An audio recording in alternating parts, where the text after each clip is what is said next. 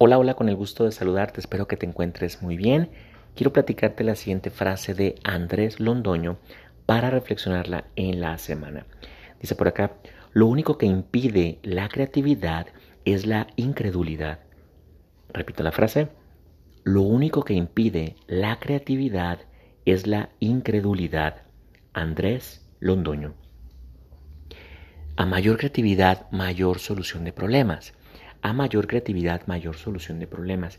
Aquí lo importante es entonces conectar con ese niño interior, interior, conectar con ese niño interno para que nuestra mente innove, nuestra mente sueñe, nuestra mente se vuelva más expansiva en la parte de resolver situaciones.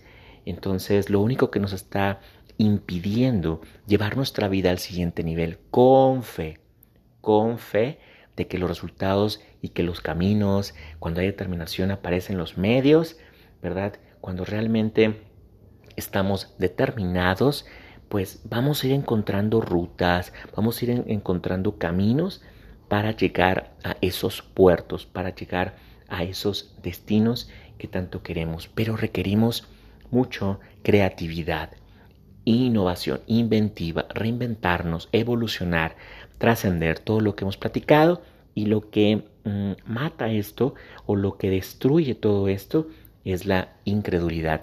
Repito entonces la frase para reflexionarla en la semana. Lo único que impide la creatividad es la incredulidad. Andrés Londoño. Bueno, pues si hace sentido todo lo que te comparto semanalmente, te invito a mi página de Facebook. Me encuentras como Autorealización Guadalajara. En Instagram me encuentras con mi nombre, Alex Alberto Guerrero Gómez.